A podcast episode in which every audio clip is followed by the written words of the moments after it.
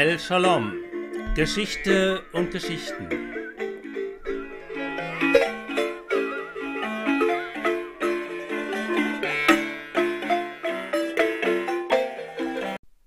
Auch das Fach Englisch gehörte in der Schule nicht zu meinen Favoriten, jedenfalls bis Eckhoff kam.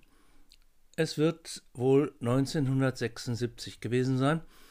Da betrat dieser schon ältere Pädagoge unsere Klassenbaracke mit weißem Hemd und einer roten Nelke im Knopfloch mit einem unüberhörbaren Hello, das seither durch Raum und Sinn schwingt.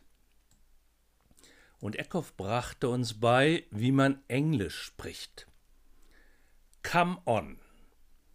Das sagt keiner dort. Come on sollten wir üben, so klänge es richtig. Hatte er einer Geburtstag, bekam er eine Extrabegrüßung.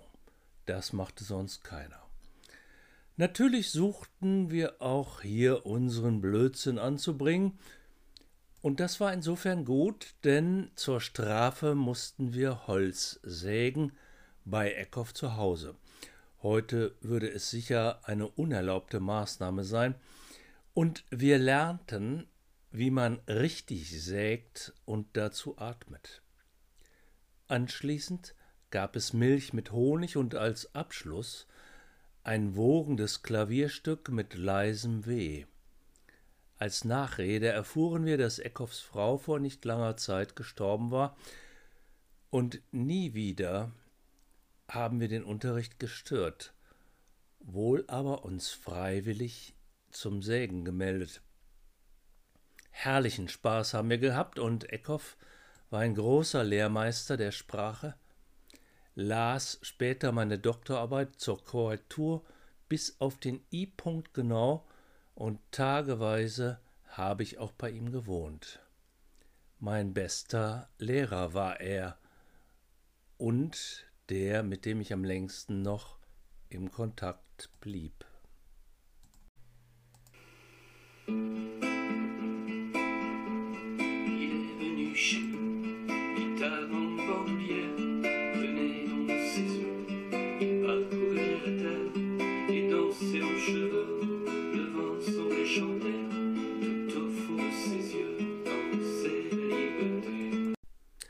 Neunzehnhundertneunzig hat er eine besondere Reise unternommen.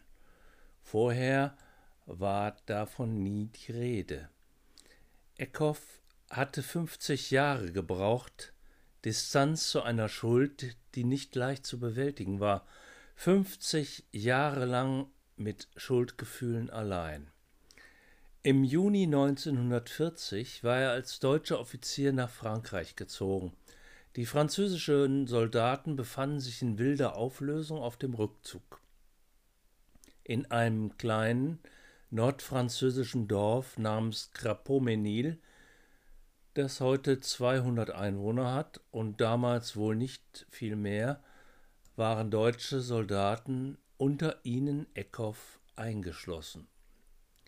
Das deutsche Kommando gibt von außen den Befehl, die Ortschaft mit Artillerie zu beschießen und zu stürmen.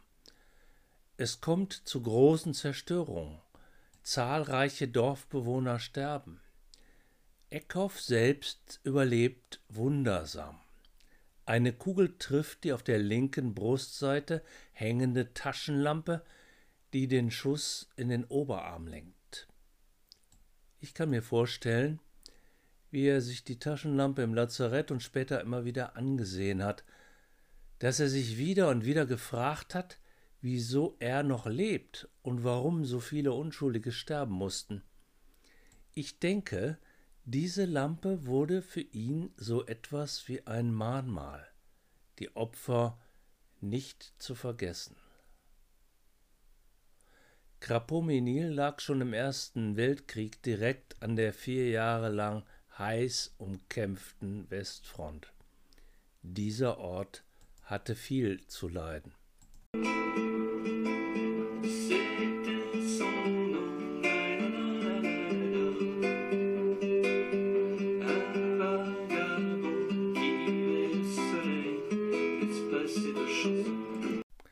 Nun also wollte Eckhoff dorthin. Die lang geplante und immer wieder verschobene Reise bedurfte eines Anlasses. Helmut Eckhoff war alt geworden, dreimal so alt wie damals.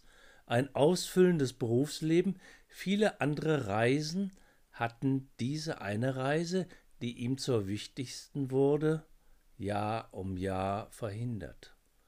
Und es war sicher auch ein, eine innere Hemmnis da, sie zu verwirklichen, die bisher im Inneren verschlossene Schuld öffentlich zu machen. Immer schon war es schwer, Schuld zuzugeben, und dann erst eine solche. Einfacher ist, alles in sich selbst zu begraben und sich ein gutes Gewissen einzubilden, das eigene Verhalten immer wieder zu entschuldigen. Wir konnten doch nicht anders, wir standen unter Befehl, wir wären ja erschossen worden. Doch fünfzig Jahre seines Lebens mit der Schuld hatten Eckhoff nicht zur Ruhe kommen lassen. Ein inneres Come on! Wie ein Pilger machte er sich dann auf, durchquert mit dem Fahrrad tagelang Belgien und Nordfrankreich. Er hat sich mit einem Brief beim Bürgermeister des Dorfes angekündigt. Doch wird man ihn empfangen wollen, fragt er sich nach allem, was geschehen ist und was bis heute die Lebensgeschichte so vieler Menschen vor Ort bestimmt? In all der inneren Unruhe kommt er, noch unerkannt, drei Tage früher als angekündigt an. In einem Nachbarort bezieht er ein Zimmer in einer bescheidenen Pension und alles Erlebte zieht noch einmal an ihm vorüber. Es sind Tage intensiven Nachdenkens über den Sinn seines Lebens. Als er am angekündigten Tag in das Dorf kommt, empfängt ihn eine jubelnde Menschenmenge wie bei einem Dorffest. Eckhoff hält eine kurze Ansprache. Meine Damen und Herren, Liebe alte und junge Menschen in Krapomenil, dies ist die Verwirklichung eines 50 Jahre alten Traums.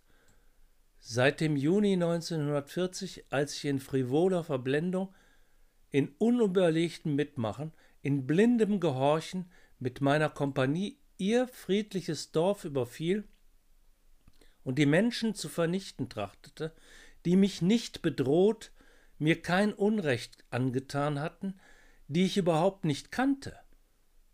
Seit jenem Tag begann ich zu träumen von einer Rückkehr nach Krapomenil auf etwas zivilisiertere Art. So bin ich hier, um Sie demütigen Herzens um Vergebung zu bitten für mein Unrecht. Ich empfinde diese Bitte um Vergebung als Möglichkeit, mich von bedrückender Schuld zu befreien. Die Herzlichkeit, mit der Sie mir diesen Empfang bereitet haben, lässt mich hoffen, dass Sie mir meinen Wunsch erfüllen werden. Danke. Seine letzten Worte gehen im Jubel der Dorfbewohner unter.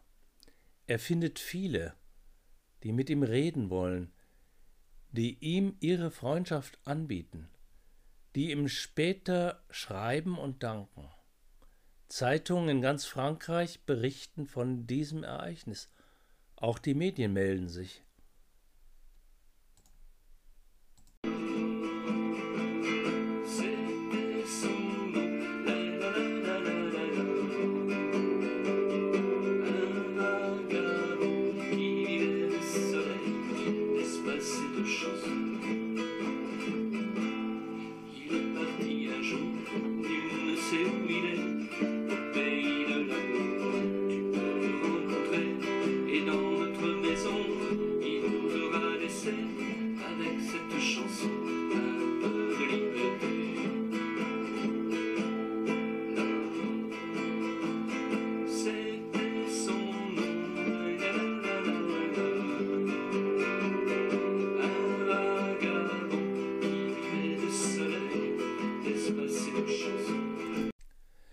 Was ist da eigentlich passiert?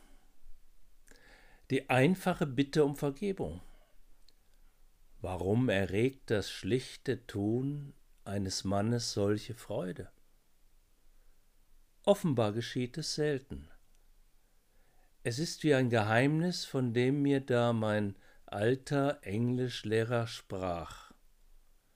Der, der in all seiner inneren Not die Bitte um Vergebung zu sprechen vermag, sie denen sagen kann, denen er dieses offene Wort schuldet, der bekommt vielfache Zuneigung zurückgeschenkt, als wäre das Aussprechen dieser Bitte als Lebenshilfe erfunden.